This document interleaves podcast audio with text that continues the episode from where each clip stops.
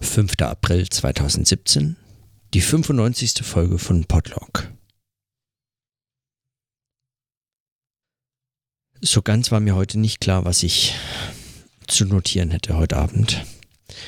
Eigentlich so den Tag über hat mich alles Mögliche, dies, das, verschiedene Dinge beschäftigt, aber eigentlich nicht so, als dass ich das noch in irgendeiner Form diskutieren müsste. Aber eine Stelle ist mir heute begegnet, und ich weiß noch überhaupt nicht, was ich dazu sagen soll. Die Stelle ist mir nur einfach schon so oft begegnet, beziehungsweise nicht nur die Stelle, sondern eben vergleichbare Stellen sind mir nun schon so oft begegnet, dass ich irgendwann mal irgendwas dazu notieren muss, sei es jetzt als Sprachnotiz oder schriftlich und mich damit irgendwie auseinandersetzen muss, weil es tatsächlich meine Arbeit einfach unmittelbar betrifft. Und zwar sowohl in der Lehre als auch im Schreiben äh, und im Diskutieren, im Sprechen eigentlich in jeder Situation.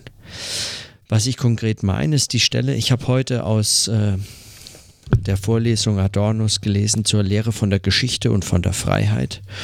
Und auch da tritt mal wieder ein Verweis auf, dass Adorno sagt, zu Beginn der Vorlesung eigentlich alles zurückweist, ähm, was man so an illustrativen Beispielen hätte nennen können und auch äh, erklärt, dass er äh, grundsätzlich skeptisch gegenüber solchen äh, großen Erklärungen ist. Er schreibt da, das ist inhaltlich vielleicht gar nicht so wahnsinnig relevant für den Punkt, aber ich lese es mal vor.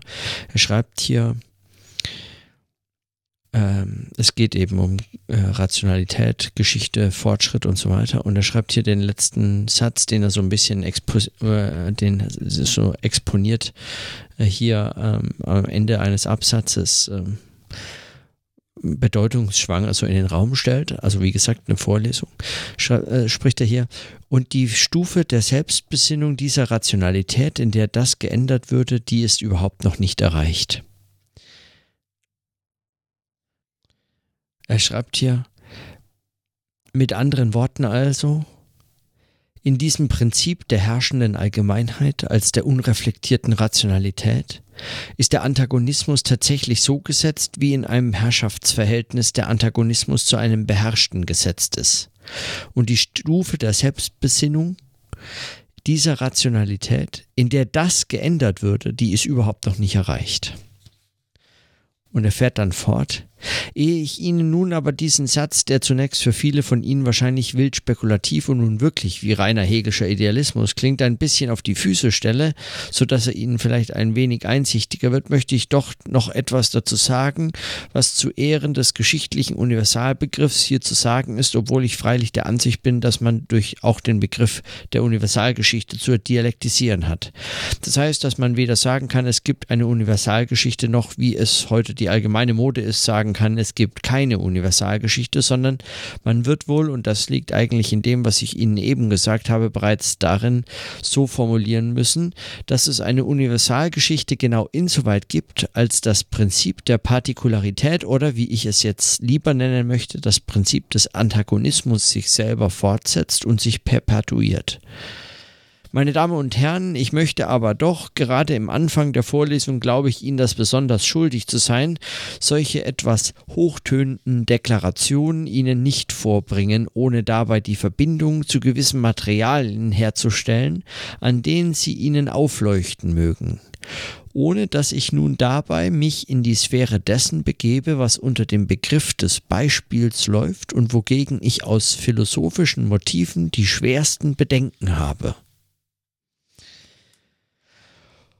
Und um diesen Schluss, der hier kein Schluss ist, sondern mittendrin im Absatz auftaucht, um diesen Schluss geht es mir. Und äh, die Herausgeber dieser Vorlesung haben eine Fußnote angefügt, eine Endnote hier und äh, ähm, auf Adornos anderweitig zu findende Auseinandersetzung mit dem Beispiel verwiesen und unter anderem ähm, verweist das hier auf eine Stelle in der äh, negativen Dialektik von Adorno auf Seite 225, ähm, in der er da nochmal drauf eingeht und das möchte ich auch äh, kurz lesen, damit ich dann darüber äh, kurz nachdenken kann. Ich habe, wie gesagt, ich habe einfach noch keine wirkliche Idee dazu, aber ähm, oder ich habe schon einige Ideen, na egal, gleich. Also, äh, negative Dialektik, Seite 225. Ähm, er schreibt hier über Kants Aversion gegenüber dem gegenüber dem Beispiel.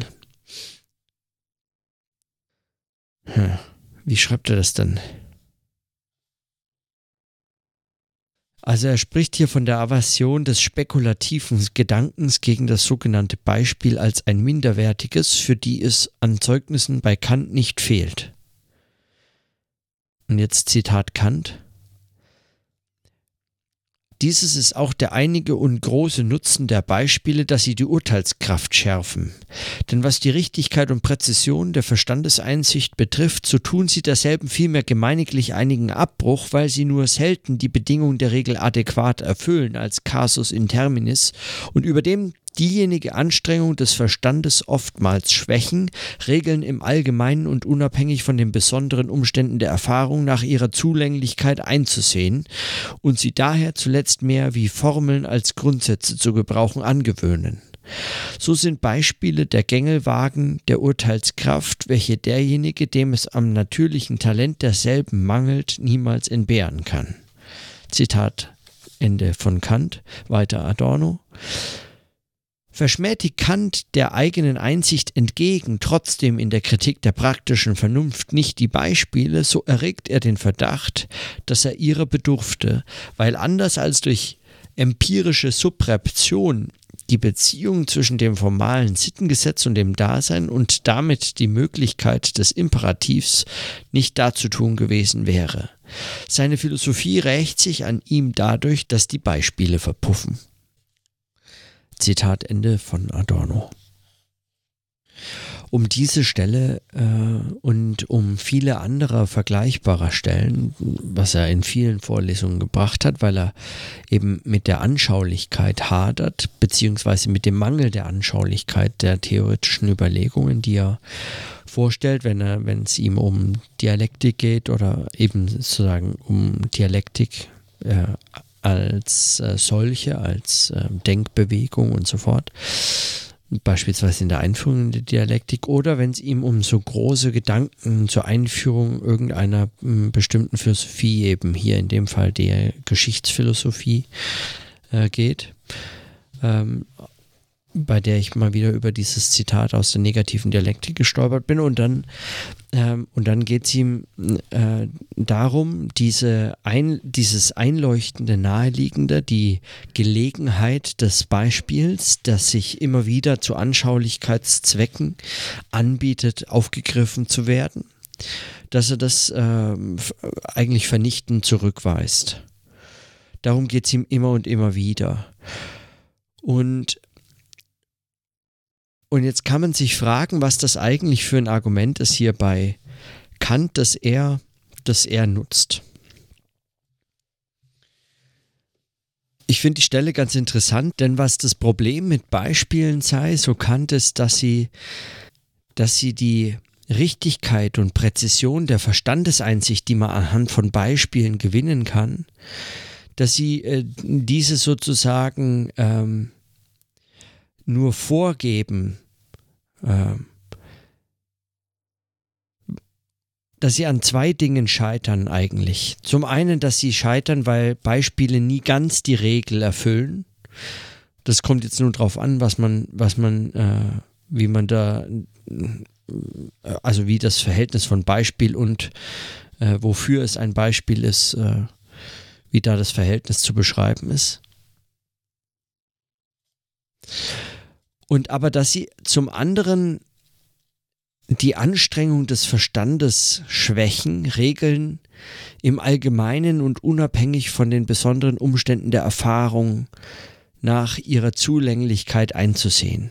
Also dass Beispiele, das Denken, warum dieses also sagen, warum diese Regel im Allgemeinen gilt und zwar über dieses konkrete einzelne Beispiel, weil es ist ja eben nur ein Beispiel, es ist nicht erschöpfend alles, wofür zum Beispiel ein Begriff äh, steht, wofür ein Satz, eine theoretische Formulierung, ein Theorem, ein, ein, eine Beschreibung oder so gilt, äh, sondern das ist nur ein Beispiel. Das heißt, es hat einen allgemeineren Anspruch, als nur in diesem ganz konkreten einzelnen Fall zu gelten. Sonst bräuchte man kein Beispiel, sonst wäre es auch keins, sondern eben das wäre der Fall.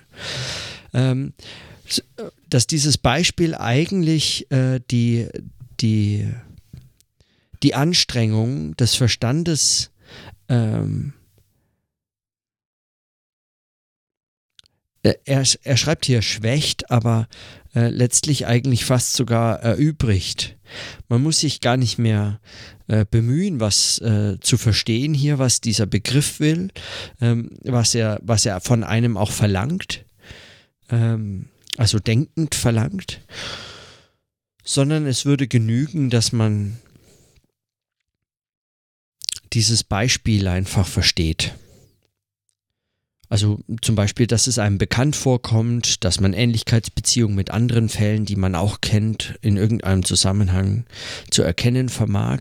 Und das alles kann schon, so lese ich zumindest diese Stelle, das alles kann schon dazu führen, dass man eigentlich gar nicht mehr über diesen ganz konkreten Fall als ein Beispiel für einen allgemeineren Satz nachdenken muss. Es genügt also, dass man diesen Fall als einen interessanten Fall erkennt, aber nicht unbedingt als ein Beispiel. Und das ist ein Problem, das alle Beispiele haben, ob, also obwohl, beziehungsweise besser gesagt, weil sie Beispiele sind. Weil sie Beispiele sind, ähm, verhindern sie eigentlich, wozu sie gewählt werden, nämlich etwas zu erläutern, etwas äh, etwas äh, sagen, wie, wie Kant hier schreibt, die ähm, der, also der allgemein anerkannte Nutzen von Beispielen sei es, die Urteilskraft zu schärfen, was eben aus genannten Gründen nur bedingt der Fall ist.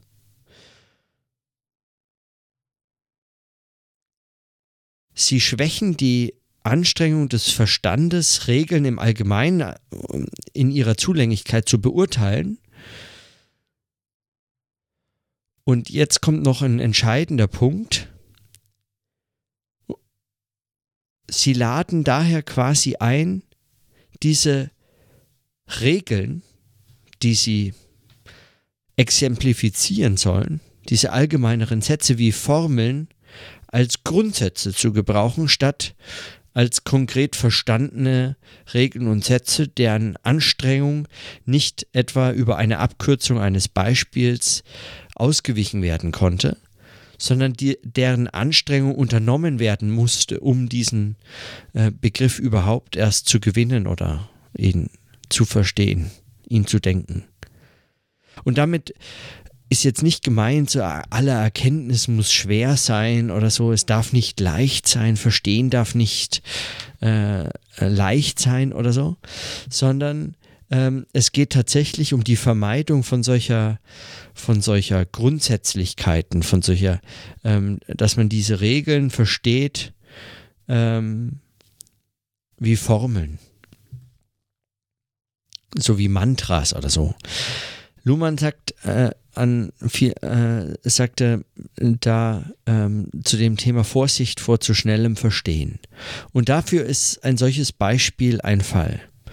Es wäre vermutlich das Letzte, was äh, Luhmann da gebracht hätte an der Stelle, weil äh, ganz offensichtlich waren ihm Beispiele ähm, oft, äh, äh erschienen ihm oft sehr zweckmäßig anekdotische oder sonstige. Für Adorno ist es immer ein äh, Kampf gegen seine eigene Überzeugung, dass es Quatsch ist. Er bringt es aber immer wieder, auch er bringt immer wieder Beispiele und er erwähnt in der negativen Dialektik, dass er selbst Kant vorwirft, wenn er welche gebraucht hat in der praktischen in Kritik der praktischen Vernunft, dann weil er ihrer bedurft hat.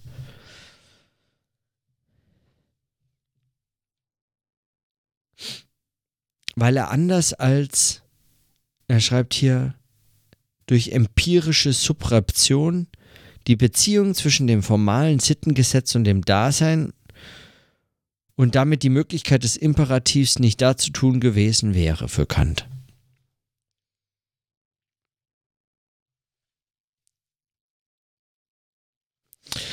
Also ich frage mich äh, schon sehr, was diese, was, also mir hat es immer eingeleuchtet. Ja, das ist vielleicht so ein bisschen das Problem. Mir schien dieser, diese Kritik an Beispielen immer einleuchtend. Weil sie immer diese Gefahr bergen,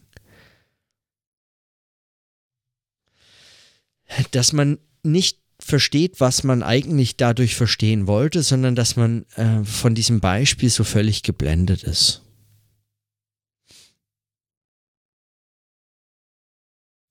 Und in mancherlei Hinsicht erinnert mich das an die Funktion von Metaphern im Anschluss, also an die Überlegungen Blumenbergs, der zum Beispiel äh, von Metaphern spricht als etwas, äh, das er nennt es das Unbegriffliche, aber äh, das mal dahingestellt, äh, dass Metaphern über diese Sprachbilder die Anschaulichkeit ähm, dieses Sprachbilds, das, was Metapher für etwas anderes sein soll, die Anschaulichkeit des einen Gegenstandes einem anderen Gegenstand des Denkens leiht, der über keine Anschaulichkeit verfügen kann. Also der nie in irgendeiner Form anschaulich gemacht werden kann. Beispielsweise die Freiheit. Ja. Ja. Man atmet die Freiheit zum Beispiel. Die Metapher, sie sei sagen wie Luft zum Atmen überall und strömt überall hin oder so. Ähm, diese Metapher, auch wenn sie jetzt eine sehr schlichte ist, ich gebe es zu, ähm, diese Metapher leiht einem Begriff wie der Freiheit, der nicht anschaulich gemacht werden kann. Man kann, also schon wörtlich, man kann nirgends hingehen und die Freiheit sehen, aber man kann einfach diese Idee einfach in keiner Form, also nicht mal nur in so einem ganz trivialen Sinn, sondern es, ihr fehlt jegliche Möglichkeit, sie überhaupt anschaulich zu machen. Ähm, es bleibt eben bei einem solchen, ähm, bei einem solchen Begriff, der sich uns immer nur eigentlich als Problem stellt, als, als Frage, als eine, also als eine Bewegung des Denkens, aber also ja, wie auch immer, bla, ist jetzt egal. Das ähm,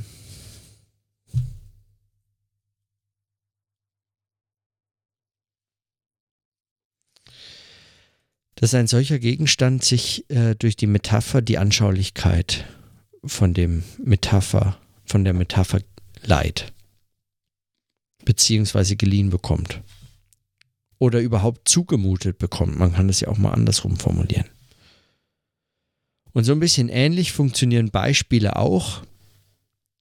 Und ähnlich wie Metaphern kann man sich durch Beispiele vollkommen blenden lassen nämlich in dem Fall, in dem eine Metapher aufhört, nur Metapher zu sein, also eigentlich immer diesen, die Anschaulichkeit leihen bei zugleicher, äh, also zu äh, gleichzeitiger, ähm, äh, gleichzeitiger, weiß ich nicht, Mitführung des Gedankens, dass es selbstverständlich nicht das ist. Also Freiheit ist nicht Luft.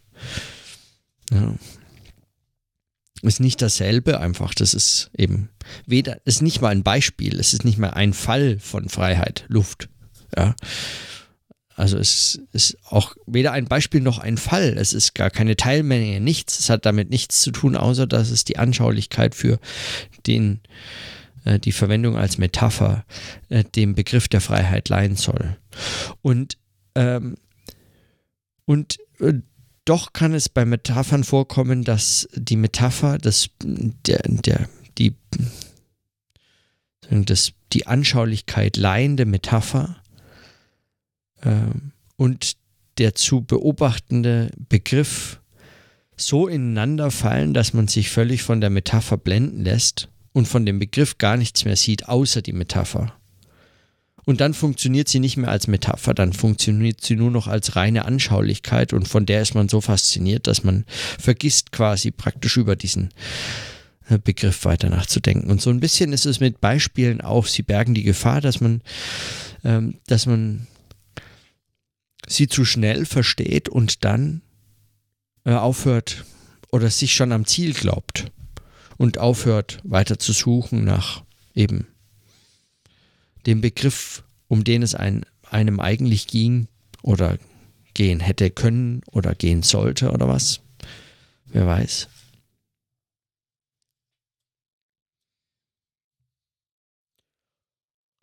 Ich frage mich aber auch, was das für empirische Fälle bedeutet. Also hört dieses Problem einfach an der Grenze von Beispielen auf oder erstreckt sich das auch noch weiter auf sogenannte empirische Fälle? Und wie unterscheidet man das? Ich habe oft den Eindruck, dass besonders ähm, also leicht wird der Vorwurf, leicht kann man den Vorwurf allen theoretisch arbeitenden Soziologinnen und Soziologen zum Beispiel oft machen. Die halten einen Vortrag zu einem theoretischen Thema, ähm, sprechen über dies, das, verschiedene Dinge, äh, weiß ich nicht, funktionale Differenzierung oder so. Und dann bringen sie einen Fall, einen empirischen Fall, ein, ein, äh, ein Phänomen, anhand dessen sie äh, zeigen möchten, was sie da theoretisch formuliert haben. Und dieser Fall wirkt fast immer wie ein Beispiel oder ist ein Beispiel, weil er nicht konkret selbst untersucht wurde, sondern er wurde zwecks seiner Vertrautheit ne, das Publikum beispielsweise, man kann sich darauf verlassen, das Publikum kennt diesen Fall oder es ist damit vertraut mit in, mit zumindest einer Teil, einem Teil dessen, was man dazu wissen kann. Es erübrigt eigentlich die Forschung und in dieser Form ist es ein empirischer Fall, der die genauere Beobachtung erübrigt, der hinreichend bekannt ist, um das Argument, das theoretische Argument nachvollziehbar zu machen. Aber das ist letztlich eigentlich ein, ein, ein also fast immer unlauterer Trick und er wird, zumindest wenn es dabei um theoretisch Soziologinnen und Soziologinnen, also theoretisch arbeitende Soziologinnen und Soziologen, fast immer eigentlich auch erkannt. Vorzugsweise von empirisch arbeitenden Soziologinnen und Soziologen, die dann eher verächtlich auf diese äh, bloßen Beispiele, diese illustrativen äh, äh, Schmankerl aus dem Reich der Empirie äh, nicht mal mehr lachen können. Nun, man kann diesen Vorwurf vermutlich relativ leicht machen, aber auch da hört es meines Erachtens gar nicht immer auf, sondern es erstreckt sich auch auf sogenannte empirisch arbeitende, qualitativ und quantitativ arbeitende Soziologinnen und Soziologen. Bei den Quantis ist es äh, ein bisschen schwieriger, weil das quasi in einer sowieso schon in der Regel aus anderen Gründen relativ problematischen ähm, empirischen Forschung aufgeht. Ja, also äh, die Fälle, die man da bringt, die Verweise auf, äh, auf bestimmte äh, Zusammenhänge äh, bestimmter Variablen oder bestimmter, was auch immer, Fragen, die man gestellt hat oder äh, und Antworten mit bestimmten Signifikanzniveaus und so. Ähm, die Probleme, die sich mit solchen Fällen, die man dann zeigen kann und diesem Zeigen und wofür die dann stehen, die sind in der Regel, äh, sagen, in der Perspektive dieser Art zu arbeiten bereits ähm, aufgegangen und äh, liegen an vielleicht, würde ich sagen, tiefer liegenderen Problemen oder so. Oder damit stehen sie zumindest in Verbindung, ohne dass das jetzt, also ohne dass ich die jetzt gänzlich äh, diskreditieren möchte. Zumindest nicht so. Aber, äh, also nein, natürlich nicht. Aber äh, bei qualitativ arbeitenden Soziologinnen und Soziologen und da auch, also sagen, es betrifft nicht nur die Soziologie, ganz im Gegenteil, alle empirisch arbeitenden sogenannten Kulturwissenschaften oder Geisteswissenschaften ähm, in dem Bereich. Da hat man eben auch bei den sogenannten Empirikern den Eindruck, dass sie, ähm, dass sie Fälle oft nur als Beispiele bringen. Und da ist es besonders subtil, weil man es nicht gleich merkt. Sie sind ja sowieso die ganze Zeit mit sogenannten Fällen beschäftigt. Aber wenn man beispielsweise mal ähm, den, in den Genuss kam, äh, also auch da mache ich mich nicht lustig, es ist einfach nur ein fremdes, äh, also ein, naja, mehr oder weniger fremdes Fach, dass man ab und zu mal Gelegenheit bekommt, reinzublicken. Ähm, wenn man beispielsweise mal auf einem, auf einer, auf einer Tagung oder in einem Kolloquium von Ethnologen war, äh, dann erzählen die manchmal so Fälle von, ihren, äh, von ihrer Forschung. Und der eine sagt so, ja, hier dieses Dingenskirchen, ich war dort und dort und habe Folgendes beobachtet, da habe ich dann drei Monate dort gelebt und dann habe ich dieses gesehen. Und dann meldet sich ein anderer und sagt, ja, das ist ja sehr interessant, lieber Herr Kollege, äh, bei meinen und dann nennt er irgendeinen Stamm, ein, äh, eine, eine Stadt, ein Ort, eine, eine Gruppe Menschen irgendwo anders in irgendeinem anderen Gegend der Welt in irgendeinem anderen äh, Kontext. Bei meinen Baba äh, ist es ah, ganz ähnlich, aber dann auch in anderen Punkten wieder ganz anders und so.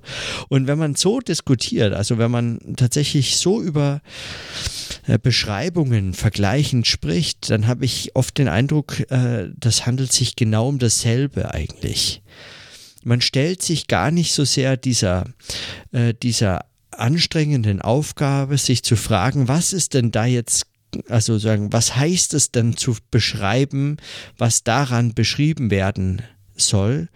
Und was heißt es für den allgemeineren äh, für die allgemeinere Erklärung oder was heißt es für diesen allgemeineren Satz, den ich damit versuche zu behaupten oder und so fort.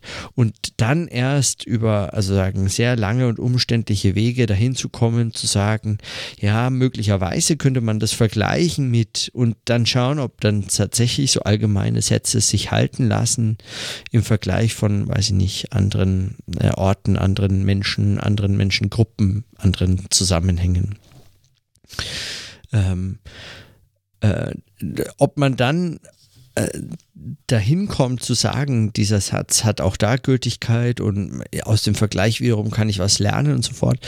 Äh, das ist ein so, würde ich sagen, ein so voraussetzungsreicher, ein auch theoretisch so aufwendiger Denkprozess, der geht in der Regel nicht einfach so ad hoc im Kolloquium. Man kann da eben sich mal melden und sagen, ja, bei meinen Leuten ist es, die ich da, mit denen ich da zusammen gelebt habe, ähnlich. Und bei meinen ist es aber ganz anders und so.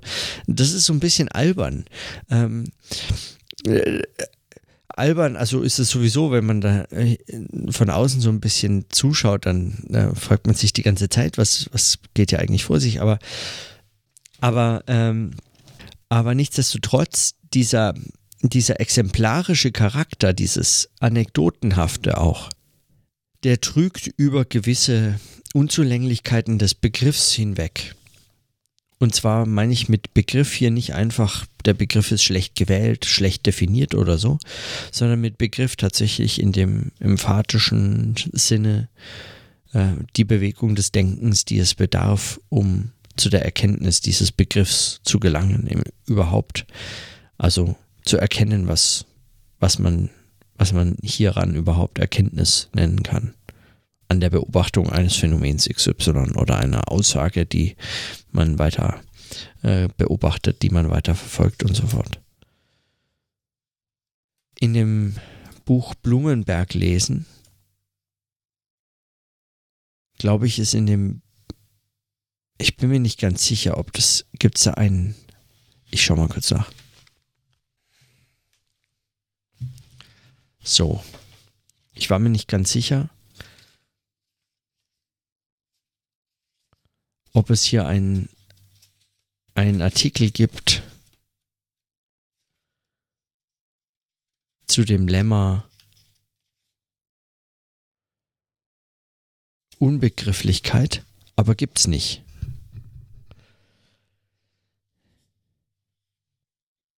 Allerdings, ähm, ich weiß nicht, wahrscheinlich steht es dann im Vorwort in der Einleitung oder so.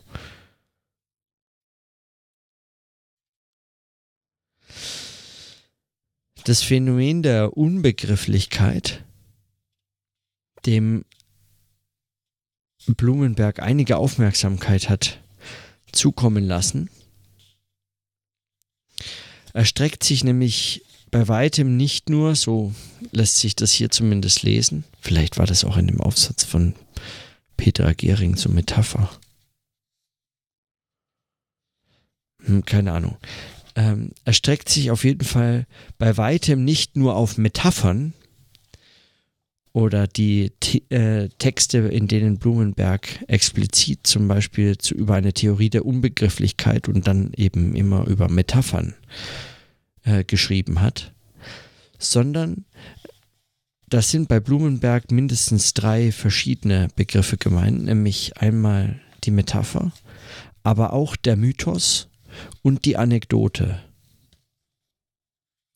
Und ich habe mich mit den mit der Anekdote und ja, mit dem Mythos so ein bisschen, aber mit der Anekdote noch zu wenig beschäftigt, als dass mir, als dass mir das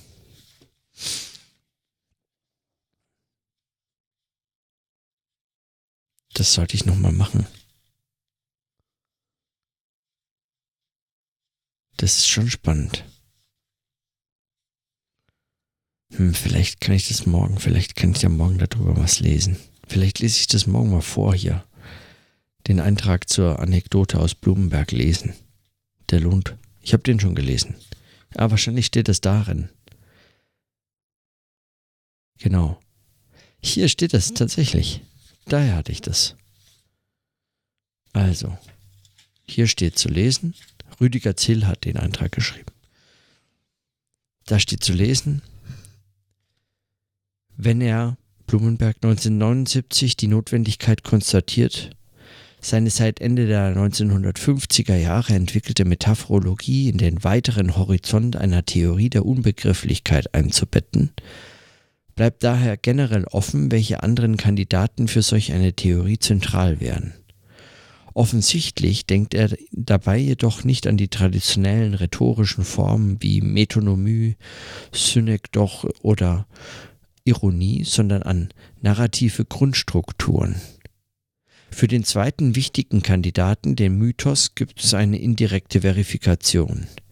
Der Titel der Vorlesung, die Blumenberg im Sommersemester 75 gehalten hat, Theorie der Unbegrifflichkeit, wird im Vorlesungsverzeichnis durch den Untertitel Metaphorologie und Mythologie ergänzt. Die Prominenz des Mythos als zweites Beispiel der Unbegrifflichkeit passt zu Blumenbergs intensiver Beschäftigung mit dem Manuskript von Arbeit am Mythos, die in diese Zeit fällt. Zugleich beginnt er aber auch, sich mit der Anekdote zu beschäftigen. Sie wird in den folgenden Jahren immer wichtiger für seine Philosophie und nimmt dann im Spätwerk breiten Raum ein.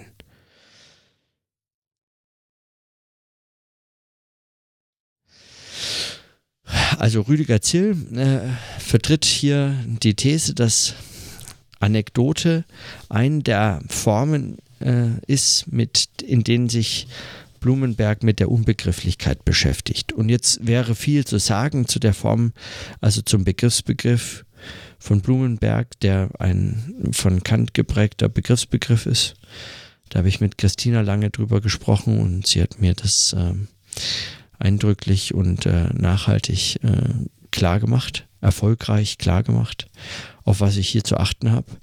Ähm, und worin auch das, also unter anderem Probleme liegen können mit äh, einem solchen Begriffsbegriff bei Blumenberg, ähm, wo auch seine Grenzen liegen, ähnlich mit dem Begriffsbegriff bei Adorno, der in vielerlei Hinsicht dem gar nicht so unähnlich ist von Blumenbergs, also auch so ein von Kant geprägter Art von Begriff. Ähm, in diesem Fall geht es aber um die Anekdote und die Anekdote ist, wenn ja, wenn sie überhaupt etwas ist, auch so eine Art von Beispiel. Allerdings schon zumindest ein bisschen ambitionierteres Beispiel. Es ist eben kein einfaches Beispiel im Sinne von ein Fall unter vielen Fällen, den man jetzt hat zitieren können, sondern es ist eine Art von Geschichte, die etwas darüber äh, erzählen soll, was man durch die Nennung eines einfachen Beispiels nicht hat können und was man mit dem einfachen Vorstellen der möglicherweise abstrakten Überlegungen des Begriffs selbst oder zum Begriff selbst nicht hat zeigen können. Und es geht tatsächlich um dieses Zeigen. Also um so eine Art von Anschaulichkeit. Und in einem ähnlichen, ähm, naja, Graubereich oder so stehen meines Erachtens oft solche anekdotisch eingebrachten Beispiele von, also so, so Pseudo-Empirien, die eingestreut werden. Ich meine, es gibt es umgekehrt natürlich auch. Es gibt ähm, zuhauf auch so Pseudotheorien, so kleine Theoreme oder The Theorieversatzstücke. Ähm, also auch den Begriff Theorieversatzstück findet man oft ja, wirft ihnen allerzahl, äh, äh, allen möglichen Leuten immer mal wieder vor, sie verwenden nur Versatzstücke der, weiß ich nicht, XY-Theorie. Man wirft in der Regel niemanden vor, er verwendet nur Empirie-Versatzstücke. Ja, schon allein deshalb, weil egal ob man theoretisch oder empirisch arbeitet, in der Regel in der Soziologie, man dann doch die Empirie implizit für irgendwie der Realität, der Wirklichkeit oder was auch immer etwas näher sieht. Da kann man gar nicht in Versatzstücken, die kann man gar nicht in Versatzstücken, die ist, wie sie ist. Im Unterschied zu Theorien, die machen nur in einem bestimmten Kontext Sinn oder so. Aber empirische, ähm, empirische Untersuchungen oder Beschreibungen, ähm, die kann man sozusagen ruhig auch in Stücken äh, präsentieren die gibt es ja gar nicht in einem Kontext. Ja? Also die, die, die gelten für sich. Und an der Stelle wird dann wieder klar, ähm, was, was Adorno meinen könnte mit dieser Kritik, dass man sie dann nur noch als Formel verwendet. Den Satz, den es zu verstehen gilt und der mit einem Beispiel hat gezeigt werden wollen, dass man diesen Satz nicht mehr die Anstrengungen zukommen lässt, die er bedarf, um ihn überhaupt zu einer Einsicht, zu einer Erkenntnis werden zu lassen, sondern ihn über den, die Abkürzung des Beispiels zu einer Formel, eine Art Grundsatz werden zu lassen, die es erübrigt, ihn vorher überhaupt erkannt zu haben, also ihn überhaupt Erkenntnis hat werden lassen zu müssen.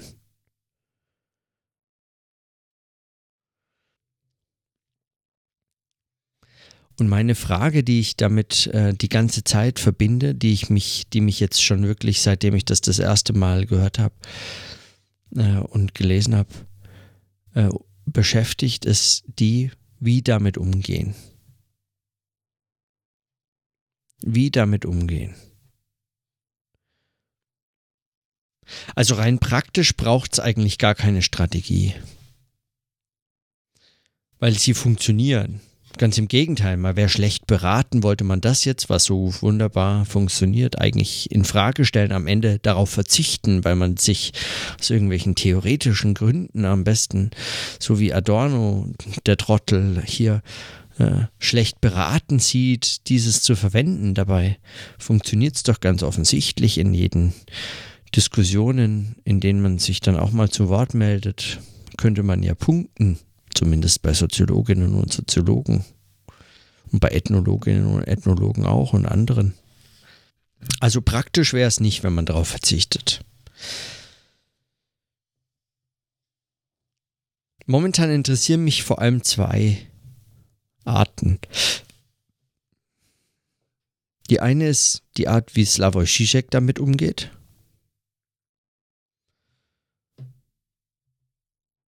Dazu sage ich jetzt äh, gar nichts, weil ich würde, das würde ausufern und ich muss zu einem Ende kommen. Ich bin hundemüde und die Folge wird schon wieder zu lang.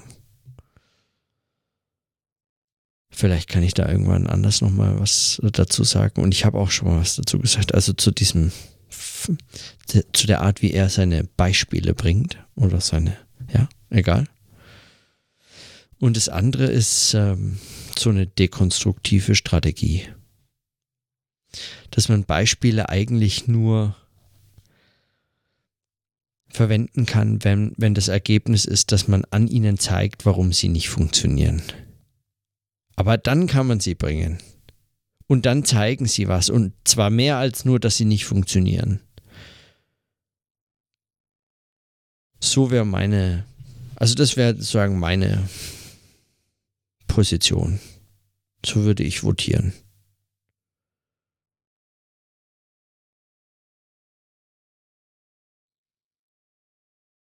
Wenn man mit Beispielen arbeiten möchte, weil man auf sie nicht verzichten kann, dann kann man das nur so in der Form, dass man an ihnen zeigt, warum sie nicht funktionieren.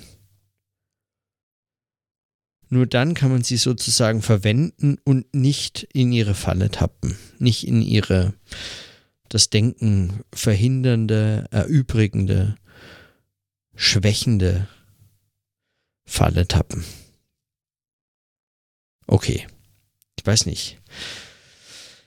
Ah, es wirkt alles noch so ein bisschen arg unbefriedigend. Schon allein deswegen, weil mir das Problem einfach irgendwie wichtiger scheint.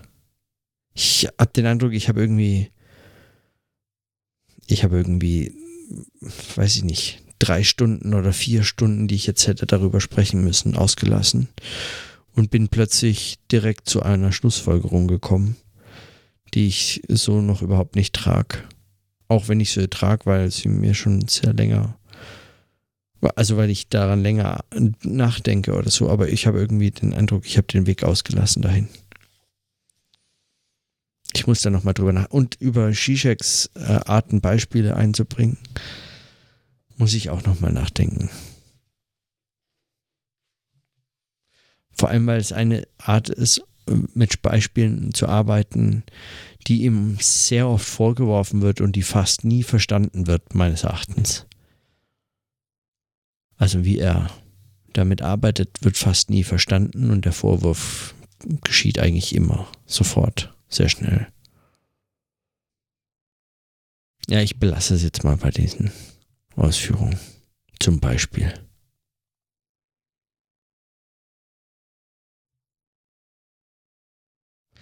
In diesem Sinne, dann bis morgen.